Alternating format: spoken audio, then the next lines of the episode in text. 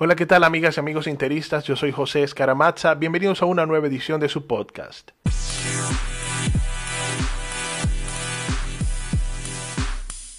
En esta edición vamos a estar hablando del partido que se jugará mañana domingo entre Inter y Roma en el Estadio Olímpico de la ciudad capital italiana. Ya se especulan algunos cambios en el once inicial de Inter para enfrentar a la escuadra romana y se habla de que va a salir como titular probablemente por la banda izquierda Keita Balde y por la derecha Iván Perisic dándole descanso a Mateo Politano, acompañando en el ataque a Mauro Icardi, que va a ser el 9 fijo, como ya lo viene siendo en los últimos años. Adicionalmente, a uno entre Borja Valero y Joao Mario será el 10,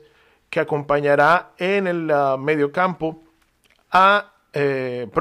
y probablemente Matías Vecino o Galgardini. Todavía eso no queda muy claro. Lo que sí se sabe es que en la defensa Sime Versálico probablemente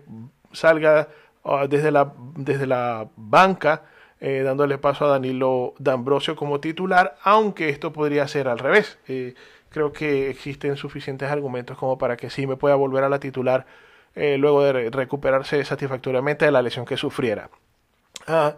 de resto del equipo probablemente sea eh, el equipo de gala, el mismo de siempre, con Handanovic en la puerta, ya lo dijimos Mateo, eh, perdón, Danilo D'Ambrosio por, uh, por la derecha, en la, defensa central va a ser Milan Skriniar junto con eh, Stefan de Vrij,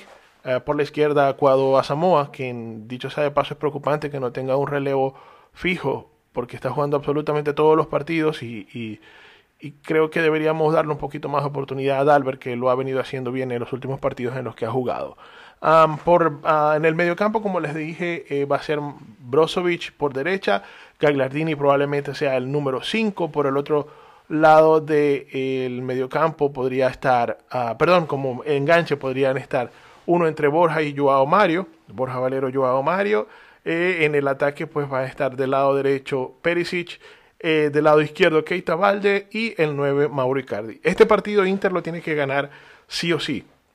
Necesitan recuperar ánimos uh, porque la semana que viene, la próxima jornada de la Serie A, van a estar enfrentando a la Juventus en el Juventus Stadium y no va a ser nada fácil. Ese Allianz Stadium es un fortín. El equipo de, de la ciudad de Turín viene muy muy bien y creo que hay que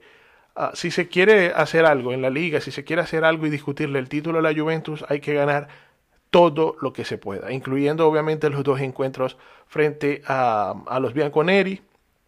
y este partido contra la Roma el día de mañana que va a ser clave para poder llegar por lo menos a, con tres, tres puntos más para no perderle pisada al equipo de la Juventus, el líder del calcio en este momento.